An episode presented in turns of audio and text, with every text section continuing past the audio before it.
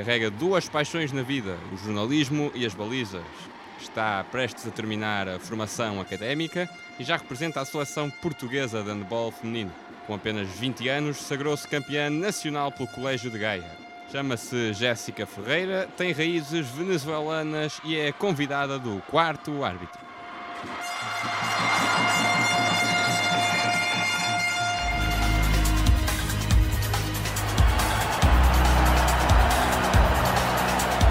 Quarto árbitro.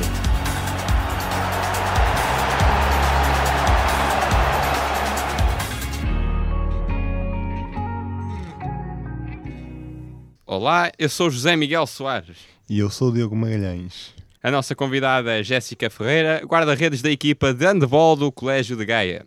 Olá Jéssica, desde já obrigado por teres aceito o nosso convite. Uh, antes de mais, de onde é que é o gosto pela parte da, da baliza? Olá Zé, olá Diogo, uh, muito obrigada pelo convite. O gosto pela baliza foi uma coisa assim um bocado ao acaso, surgiu no, no desporto escolar, eu jogava lá, lá na Madeira. Um, e pronto, uh, fui selecionada pelos professores da escola a ir para o desporto escolar, não tínhamos guarda-redes. Eu disse: Ok, vá, vou, um, vou primeiro, vou ver como é que é, como ninguém queria ir, pronto. Uh, e entretanto a coisa acabou por correr bem, por correr bem, até nos sagramos campeões regionais de desporto escolar. E entretanto surgiu um convite por parte de um pai que tinha uma filha no, num clube Uh, e esse clube não tinha guarda-redes, então convidaram-me e eu aceitei e nunca mais saí de lá. E concordas com a ideia de que os guarda-redes costumam ocupar a posição mais importante numa equipa? Aquele que é o, o último elemento e que por isso não, não pode falhar? Mais do que em, não vou dizer em todos, mas do que muitos desportos, acho que no handball é, a posição de guarda-redes é, é muito importante no, no jogo de handball, porque o guarda-redes tanto pode salvar um jogo, não o pode ganhar, mas pode muito bem salvá-lo. E quais são as principais qualidades que, na tua opinião, constrói um bom guarda-redes? Um bom guarda-redes tem de ser eh, tem de ser muito rápido fisicamente, mentalmente, tem de reagir rapidamente aos estímulos que acontecem dentro de campo, tem que estar uh, mais do que qualquer jogador, uh, tem que estar mais concentrado porque lá está, como disse, é, é pode salvar um, um, jogo e, e é a primeira pessoa a lançar o, o ataque para, para a equipa começar a jogar. E tens alguma referência na posição? Sim, eu por acaso quando comecei a jogar comecei no Académico do Funchal e tinha duas treinadoras. Um, as duas jogavam no Madeira SAD. Na altura, o Madeira SAD tinha uma equipa com um orçamento muito, muito grande. E essas uh, minhas duas treinadoras tinham uma guarda-redes que se chama Virginia Ganal, que, que tive a felicidade de. de que, ela, que foi treinada por ela. E sim, portanto, ela é a minha referência desde, desde pequenina. Desde pequena que jogas handball, porque esta modalidade e não outras? Pois, lá está, como já disse, foi no desporto escolar, foi assim mais ou menos ao acaso. Eu sempre gostei muito de, de desporto. Não sei. Nunca uh, tiveste curiosidade em experimentar outras modalidades? Uh, quer dizer, eu em pequenina até cheguei pela natação, mas é aquela coisa dos pais meterem sempre uhum. os filhos na natação para, pronto, para exercitarem um bocadinho. Mas não, a cena do handball foi mesmo um convite que surgiu ao caso e pronto, gostei e estou até lá, lá até hoje. E o que, de que é que mais recordas nos teus anos de, de formação? Lá no, no Académico do Funchal, na Madeira, tive a felicidade de, de ser em todos os, escalões campeã regional e por, e por isso vim com o meu clube jogar um, o campeonato nacional. Uh, se calhar o mais engraçado foi quando nos tornamos uh, vice-campeãs nacionais, em infantis logo, e depois, quando me sagrei uh, campeã nacional também em juvenis, já pela equipa do Sport Madeira. Pelo caminho também chegaste a experimentar o, a variante do handball de praia. Sentiste muitas diferenças face à modalidade convencional? Sim, logo an... a bola não poder. Sim, eh, quer dizer, a bola pode driblar, mas vai, vai para todos os lados. Mas o handball de praia é realmente muito diferente do handball indoor, porque na praia, primeiro, é muito mais desgastante. Um jogo, um jogo de handball de praia tem cada parte 10 minutos e uma pessoa sai de lá completamente de rastros, quer de pernas, mentalmente, pronto, também é um jogo muito rápido. E sim, sim, por isso é, lá está, as diferenças são muito grandes, nós temos menos mobilidade na, na areia do que no, no campo, eh, mas uh, mesmo assim eu prefiro o handball indoor. Muito bem, Jéssica, já voltamos à nossa conversa. Tempo agora para escutarmos a rúbrica 360 graus. O Ricardo Ferreira traz a história dos Anaheim Ducks, uma equipa da Liga Norte-Americana de Hockey no Gelo, inspirada na Walt Disney.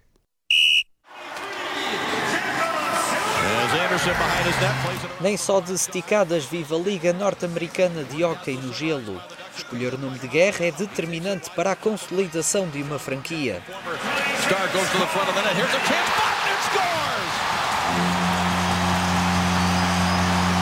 As origens cruzam geografia, homenagens e trivialidades. Os Anaheim Ducks, por exemplo, nasceram através de comédias da Walt Disney. Los Angeles, California, and the Junior Goodwill Games, as teams from around the world arrive to compete in both winter and summer events. Produzido em 1992, The Mighty Ducks repassa a história de um advogado alcoolizado que é obrigado a prestar serviços comunitários. Emílio Esteves aceita treinar um grupo de jovens sem queda para o hóquei. Num ápice passa de besta a bestial, formando uma equipa de campeões.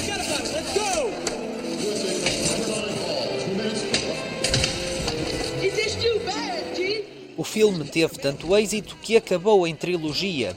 O entusiasmo estendeu-se à própria Disney, que decidiu lançar uma franquia no coração da Califórnia. A NHL aceitou e recebeu os patos poderosos de Anaheim, vestidos de verde, branco e roxo.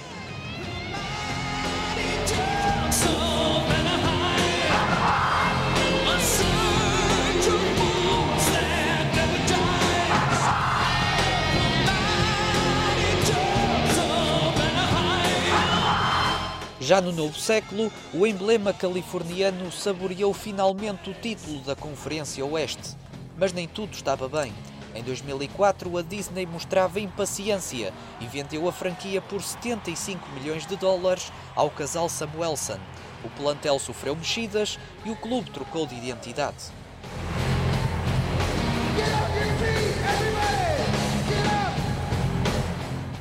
Era a vez dos Anaheim Ducks tomarem as rédeas. Na verdade, só demoraram uma época a tocar o céu. 2006-2007 fica celebrizado com as conquistas da Divisão do Pacífico, da Conferência Oeste e da inédita Stanley Cup. Já sem o característico pato nas camisolas, a formação californiana travava 82 anos sem triunfos ocidentais no jogo decisivo do campeonato. Anaheim Ducks 2007 Stanley Cup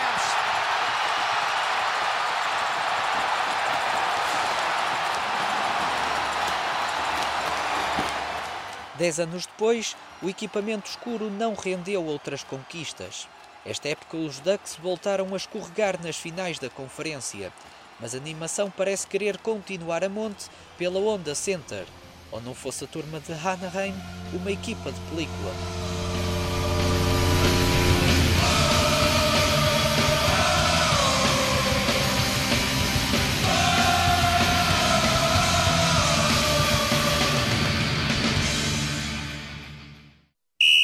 Voltamos à nossa conversa em estúdio. Jéssica, nasceste, nasceste na, na, Venezuela, mas viveste grande parte da adolescência na Madeira. Um, como é que se processaram todas essas mudanças de, de local?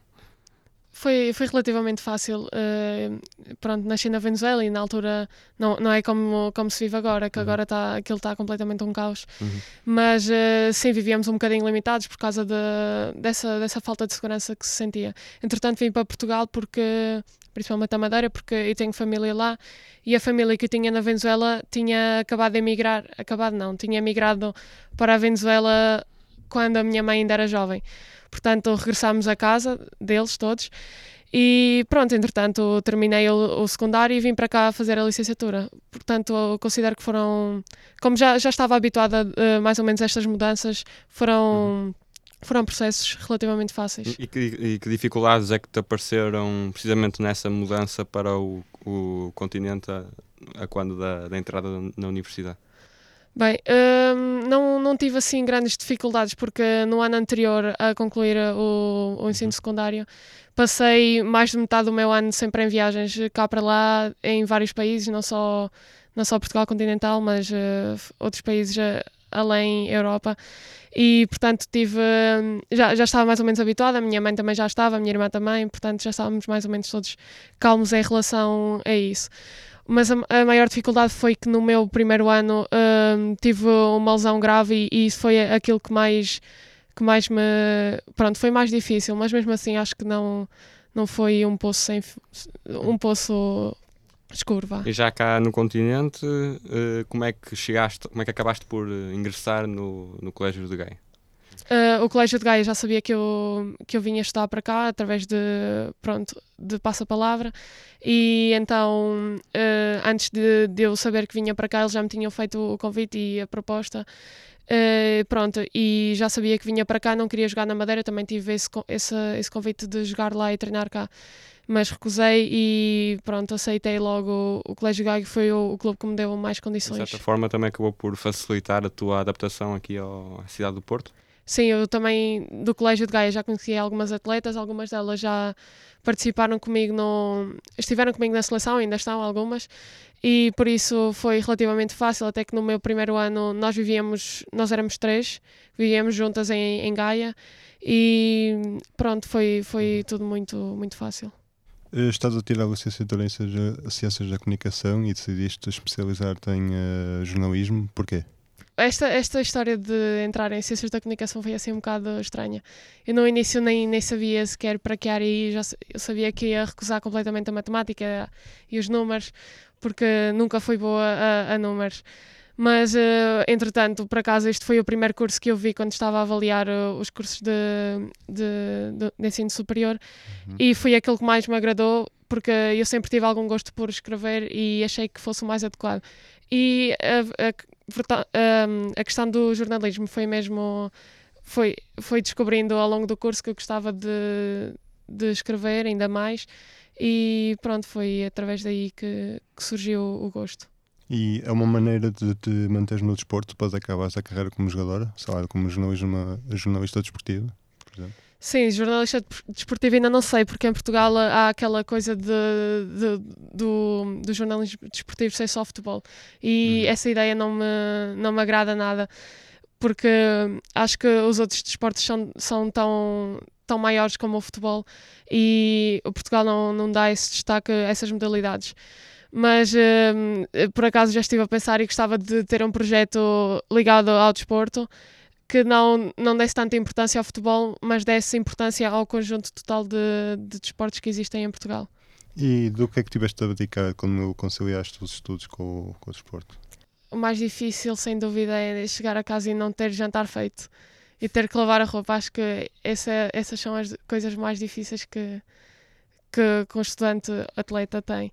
E também, pronto, o apoio familiar que, que não é presente, se bem que a minha irmã vive comigo, por isso esse aspecto está relativamente equilibrado. E sentes que o estatuto de atleta de alta competição foi uma vantagem ou não? Sim, foi uh, até entrar na faculdade, por acaso eu tive a sorte de, de entrar com, com o estatuto de alto rendimento e na, no, ensino, no ensino secundário até foi relativamente fácil, mas no ensino superior não é tão fácil porque os professores não são tão. não são tão. como é que eu digo? Não abébias. Exatamente, exatamente. Eles. Sim, eles, eles não, não ligam muito a isso. E aqui no, aqui no programa já falámos algumas vezes com outros convidados da questão de manter uma, uma carreira dual, digamos assim, um emprego e, e continuar a ser profissional de um determinado desporto. Uh, no teu caso, é uma possibilidade ou achas que, que, que, não é possível neste momento isso ser uma realidade no nosso país? Uh, é, depende, depende das modalidades. Por exemplo, no futebol acho que isso não, não, não é bem possível porque também é das, das poucas modalidades em Portugal que são profissionais. Uh, mas no handball eu é, é, nós não podemos dizer que o handball em Portugal é profissional, por isso, se considerarmos que o handball é, é em Portugal e o jornalismo podem ser conciliados, eu acredito que sim. Vamos então à rubrica Olheiro, que destaca equipas e jogadores do momento. O Filipe Balreira recorda as despedidas de Filipe Lam e Xabi Alonso dos Relevados, duas lendas que nunca ficarão em fora de jogo. They're going to make. No, it is going to be Bayern sub. It is going to be Xabi Alonso ending a 17 year career O Bayern voltou a ser campeão na Alemanha e a destornar toda a concorrência. Mas não foi isso que importou no Reino Bávaro. Dois jogadores de classe mundial disseram adeus aos roubados no último fim de semana, Xabi Alonso e Philippe Lam. Ambos os jogadores mereceram a devida ovação logo no início do último jogo da sua carreira, frente ao Friburgo.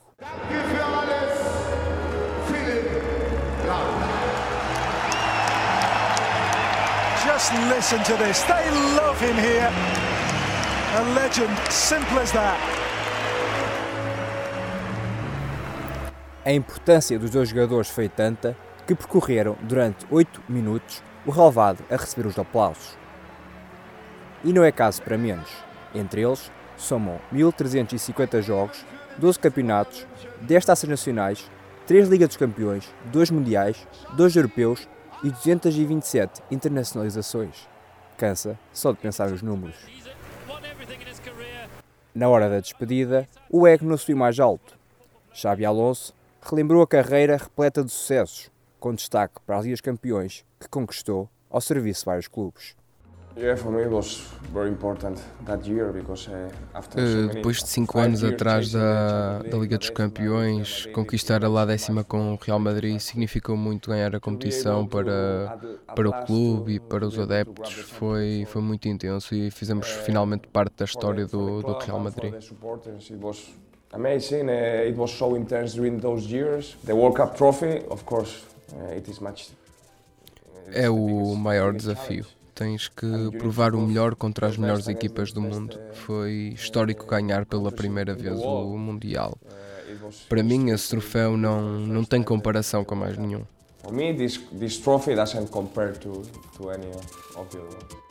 Já Philip Lam, capitão da Mannschaft, que se estreou ao mais alto nível em 2002, recorda a carreira de sonho passada no Bayern de Munique. Alguns momentos inesquecíveis. O meu primeiro jogo pela equipa principal e, como é óbvio, ganhar troféus. A Liga dos Campeões e o Campeonato do Mundo pela seleção, principalmente. Uh, ganhar a Bundesliga pela primeira vez também foi especial. Foi, foi o meu primeiro grande troféu e por isso foi um grande momento para mim. Já sou jogador profissional há alguns anos e por isso há bastantes momentos que, que nunca vou esquecer. Auf Wiedersehen para dois atletas que marcaram uma geração do futebol mundial. Mas não foi apenas na Alemanha. Deixaram sua marca nos principais palcos do futebol mundial e foram sucedidos, como poucos conseguiram. Mas dois que abandonaram os já roubados, mas ficam na memória dos adeptos do futebol. Estamos de regresso para a última parte da nossa conversa. Jéssica, há dias, há poucos dias, foste campeã nacional de handball feminino ao serviço do Colégio de Gaia, um feito que não acontecia desde 1991, se não me engano. Um, onde é que esteve o segredo desta, desta conquista por parte da tua equipe? Esta conquista estava mais prevista acontecer o ano passado, porque o ano passado nós terminámos a fase regular em primeiro lugar só com uma, uma derrota e este ano nós terminámos em segundo, segundo lugar com quatro derrotas e um empate, se não me engano. Portanto, foi uma, uma época um bocado mais desequilibrada, com muitos altos e baixos, também fruto de algumas lesões importantes que foram decorrendo ao longo do caminho.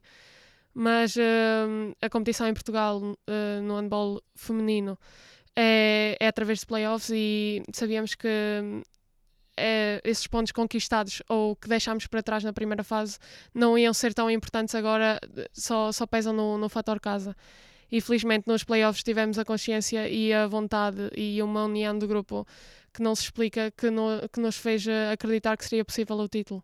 Apesar de terem ficado em segundo lugar no, na fase regular, como disseste, o que é que mudou para atacar esse, esse playoff, ainda por cima tendo que jogar logo duas vezes em, em território adverso? Se bem que eu penso que foi mais o, o, facto de não termos ficado em primeiro. Acho que não, não havia tanta pressão da nossa parte. E nós também sentimos um bocadinho isso. Um, acho que as pessoas uh, ficaram, ficaram mais uh, sem peso nos ombros, ficaram com os ombros mais leves, vá, digamos assim. De, de que, ok, vamos ver o que é que acontece este ano, vamos dar o nosso melhor e vamos, vamos ver o que é que isto está. E pronto, depois fomos, fomos uh, gerindo bem aquilo que ia acontecer nos treinos, fomos melhorando o nosso nível. Um, o, o, espírito do grupo começou a melhorar, a vontade, os treinos, tu, pronto, foi, foram coisas demasiado positivas que, que aconteceram para que isto fosse possível. Uhum. Depois os jogos na Madeira um, foram, foram, não sei, jogámos, jogámos demasiado bem. Foi, foi, foi incrível aquilo que nós fizemos lá contra uh, as que eram as campeãs nacionais. Uhum. E a nível pessoal, no ano passado foste eleita a melhor guarda-redes da, da, da, competição. Uh, este ano acabas por conquistar o título coletivo. Dos, dos dois, tens ideia qual sabe melhor? Uh, se calhar uh, é um bocadinho diferente, porque uh, o ano passado, como eu, eu conquistei esse, esse prémio individual, tinha sido um bocadinho especial porque eu tinha regressado da minha lesão, da minha lesão que foi o, uma lesão do cruzado anterior, e foi uma época de, de regresso e que, pronto, no final consegui ser. consegui levar esse prémio para casa. Este ano também é, é, muito especial porque um, uma colega minha que também teve a mesma lesão comigo teve essa lesão também o ano passado, portanto, duas vezes seguidas, e este ano conseguiu jogar a, a final. E hum, foi, foram dois jogos, três jogos, aliás, que nós, nós demos tudo, tudo aquilo que tínhamos para dar. Foi uma época em grande, portanto, não sei dizer qual dos dois é, é o, o maior prémio até agora. Uhum. Consideras a primeira divisão feminina muito competitiva? Não. Uh, o que é competitivo, se calhar, são as primeiras quatro equipas, essas já são, são mais competitivas. As restantes, a partida, sabemos quem, quem vai sair vencedor de, das jornadas. Mas lá está, como já disse, em Portugal o, o handball não, não é profissional e, portanto, não há essa possibilidade das equipas serem mais competitivas entre as outras, umas entre as outras. E, a teu ver, como é que se pode chamar mais adeptos para o handball feminino? Uh, para o handball feminino, uh, eu acho que esta questão do, do playoff uh, traz muita, muitas mais pessoas ao, ao pavilhão. Acho que o modelo competitivo é o adequado para aquilo, que, para aquilo que é o nosso país e a nossa modalidade. Por isso, acho que é mesmo isso. E a competitividade das equipas melhor, melhorar era, era uma ótima ideia, só que isso cá em Portugal é, é muito difícil. E a nível de seleções, temos de recuar até o ano de 2008 para encontrar a última presença de Portugal eh, numa competição internacional sénior. Uh, o que é que continua a faltar para dar o passo seguinte? É essa questão do, do profissionalismo mesmo. Por acaso, agora neste momento, temos vindo mais atletas a ingressar no, nos campeonatos profissionais lá fora e isso traz um bocadinho de qualidade à nossa seleção. Quase todas as atletas uh, da seleção uh, estão em cursos superiores, já tiraram ou uma ou outra não, não estão, e por isso isso também diz um bocadinho daquilo que é uh, a seleção em Portugal, graças a, a, a, conciliar os estudos com, com o handball. Mesmo assim, nada abala o orgulho em cantar a portuguesa além fronteiras, não é assim? É verdade, por acaso nós, quando, sempre que temos jogos internacionais, nós encaramos todos os jogos como, com o maior profissionalismo que, que possa existir. Temos um, um, orgulho muito grande naquilo que, naquilo que estamos a representar, se bem que há muitas pessoas que também não reconhecem isso, e também é por causa disso que nós queremos sempre tentar dar o nosso melhor, se bem que uh, lá, por, porque, como disseste, nós eh, em 2008 foi, foi a única, a última participação de Portugal no, numa fase final, e por isso o nosso ranking não é, não é muito famoso. E por isso lutamos sempre contra seleções que estão sempre no pote 1 e é sempre muito complicado, mas nesses jogos nós tentamos, tentamos nós jogamos contra ídolas nossas que nós vemos jogar na Liga dos Campeões e por isso acho que é mesmo essa motivação, querer ser melhor. É por aí mesmo que eu quero pegar para terminar, uh, jogam com ídolos, neste caso no feminino. Uh, qual, que é, onde é que queres chegar? Onde é, qual é o teu objetivo para o futuro? Jogar lá fora? uh, representar uma dessas equipas na Liga dos Campeões? Até onde é que queres chegar no, no panorama do handball? Sim, eu acho que esse é um objetivo de, de qualquer jogador, principalmente chegar a uma Liga dos Campeões, acho que é um palco que toda a gente quer pisar. Mas uh, até lá, uh, claro que precisamos de fazer a nossa formação. Uh, por acaso, este ano já, já recebi algumas propostas, só que eram propostas que não, não eram demasiado favoráveis para, para dar o salto lá para fora. E também não eram em campeonatos assim muito mais competitivos que em Portugal. Por isso, acho que primeiro quero terminar minha, uh, o meu mestrado, que em princípio vou fazê-lo para o ano, e depois penso mais nisso de ir jogar para fora. Muito obrigado, Jéssica. Antes de fecharmos o programa, vem aí o mês à lupa. José Correia, o mês de junho vai ser eh, um mês em grande para os amantes de futebol, não é assim? Bom, uh, o meu primeiro destaque vai para a final da Champions, que vai opor o Real Madrid à Juventus no dia 3 de junho. Uh, é destacar que há caras bem conhecidas do futebol português uh, que vão jogar nesta final, que é o caso do Casemiro, Cristiano Ronaldo, o Pep e o próprio Alexandre, que vai atuar pela Juventus. Sim, e eu queria também destacar agora o percurso das duas equipas. Acho que por ordem o Real Madrid eliminou o Nápoles, o Bayern Munique e o Atlético Madrid, mas o percurso das Juventus, na minha opinião, é mais impressionante. Eliminou o Porto, como nós bem sabemos, teve uma eliminatória impressionante com o Barcelona e eliminou o surpreendente Mónaco. São duas equipas, também é de referir que são duas equipas com uma vasta experiência na Liga dos Campeões. Uhum. Uh, por exemplo, o Real Madrid tem 11 Champions uh, e uh, há aqui um dado que é importante salientar, porque se marcar um golo na final, torna-se o primeiro clube a chegar aos 500 golos na, na, UEFA Champions League. A Juventus tem duas Champions apenas, muito menos Champions, mas tem, por exemplo, o Buffon, que, que a ganhar a, Liga dos Campeões torna-se o jogador mais velho de sempre a ganhar uma Champions.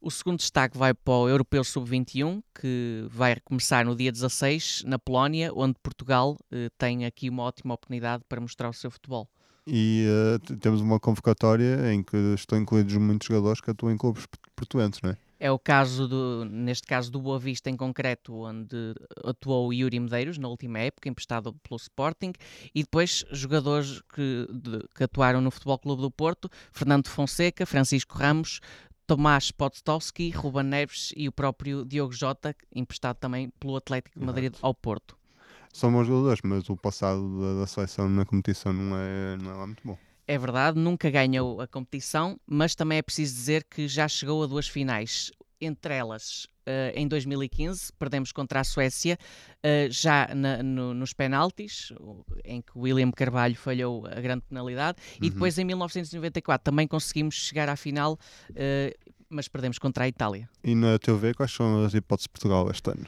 Portugal poderá surpreender, tal como já surpreendeu, por exemplo, no europeu, como todos bem nos lembramos ainda. Uhum. Uh, portanto, eu acho que passando a fase de grupos que, que nos porá, uh, colocará frente à Espanha, Sérvia e Macedónia, temos boas hipóteses de sonhar com o título do, do Europeu Sub-21. O último destaque vai para a Taça das Confederações, que começa no dia 17 de junho e termina no dia 2 de julho, na Rússia, e em que Portugal vai estrear-se nesta competição. Esta competição convém para, eh, só para perceber, realiza-se de 4 em 4 anos e junta os seis campeões continentais, o campeão mundial e o país anfitrião. E é uma competição que muitas federações não dão muita importância. O caso do México é, é conhecido. E, mas sinceramente, olhando para a convocatória que Portugal uh, divulgou uh, com Cristiano Ronaldo, Rui Patrício, basicamente é a mesma convocatória do europeu, por isso acho que Portugal quer levar uh, esta competição a sério. Sim, ao contrário, por exemplo, temos o caso da Alemanha, que leva jogadores para esta competição com menor, talvez diria eu, com menor projeção mediática, que é o caso, por exemplo, deixou, deixou de fora jogadores como Neuer, to, Tony Cross ou o próprio Mesut Ozil. Uhum. Portanto, para terminar, uh, resta dizer que Portugal tem logo testes de fogo com México, Rússia e Nova Zelândia e o outro grupo é, será composto por Alemanha, Austrália, Chile e Camarões. Jéssica, foi um prazer receber-te no quarto árbitro. Em nome de toda a equipa, desejamos-te as maiores felicidades. Obrigado ao Diogo Magalhães, nosso comentador residente, e ao Ricardo Ferreira, que esteve nos cuidados técnicos. É o ponto final em mais uma edição do Quarto Árbitro. Acompanha-nos em jornalismo.net ou na Engenharia Rádio e já sabes, não fiques em fora do jogo.